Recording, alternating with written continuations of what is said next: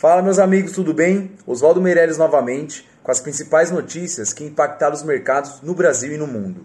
Hoje tivemos mais um dia aí de alta dos mercados, digerindo ainda os dados de Covid-19 que ainda estão em desaceleração, principalmente olhando para a Europa e, e ali a América do Norte, né, Estados Unidos.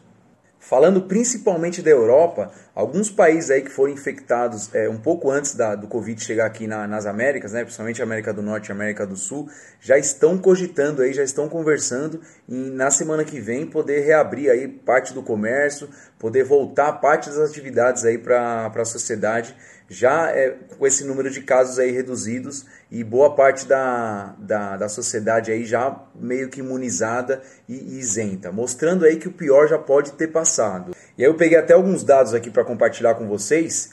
A Dinamarca, por exemplo, ela vai reabrir creches e escolas a partir do dia 15 de abril e de, depois que a, que a, população ficou aí em quarentena por quase três semanas, né? Grandes eventos e lugares aí com grandes reuniões de pessoas ainda vai ficar é, suspenso até segunda ordem, né? Um outro país que também fez um anúncio foi a Áustria. Ele anunciou que o comércio, eles esperam que o comércio já volte a funcionar quase que normal na próxima semana. Então isso já é um dado também muito positivo. Aqui no Brasil a gente já teve é, também a votação na Câmara dos Deputados na semana passada do que eles chamam aí de PEC do, do orçamento de guerra. Então isso faz com que é, o Banco Central ele possa recomprar títulos públicos e também privados do mercado. Dessa forma, ele injeta dinheiro direto na economia de uma forma muito mais rápida e mais acelerada. Aqui eu gostaria também de comentar sobre os, as projeções de crescimento, as projeções de PIB é, que tiveram aí, obviamente, muita mudança desde o começo do ano. E, e, a, e, a, mudança que a gente mais que mais chamou a atenção da gente é algumas casas já projetando alguma coisa perto de 6% de retração para esse ano. Só a fim de comparação, lá no ano de 2015, que foi o pior ano aí, é, mais recessivo da economia brasileira aqui no ano de, nos anos 2000, né? que a nossa economia ela retraiu alguma coisa perto de 3,5. Então, se a gente estiver falando alguma coisa perto de 6, está certo que esse é o pior dos cenários que pode acontecer. É, é uma coisa assim muito relevante mesmo. E para finalizar, eu gostaria de comentar aí sobre o índice VIX. Você já conhece esse índice VIX? Já ouviu falar?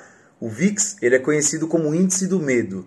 E o que, que ele reflete basicamente? Ele é um índice é, que mede a volatilidade do mercado.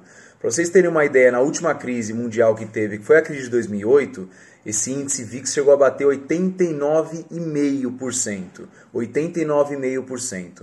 É, no mês de março, agora que foi o o, o ápice aí da, da crise que a gente está vivendo hoje, até então, né, até agora, é, esse índice ele bateu 85%. Ele chegou bem perto lá do, do da mesma, da mesma é, insegurança e incerteza que aconteceu em 2008, é, meados do mês de março. Agora já está voltando e já está sendo é, negociada hoje a um patamar de 44%. Então já caiu basicamente pela metade.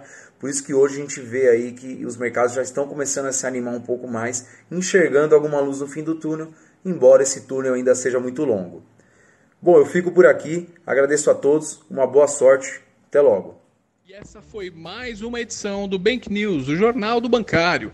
Se esse vídeo e os nossos conteúdos estão fazendo sentido para você e te ajudando, compartilhe com o pessoal da sua agência, ajude a gente a atingir mais pessoas para que consigamos construir um mercado melhor. Nos comentários, seja no Spotify, Google Cast ou no YouTube, vocês vão ver as nossas redes sociais. Sigam a Você Bancário, mandem suas perguntas e em breve vocês verão a revolução que faremos na sua carreira. Um grande abraço e uma excelente semana de negócios.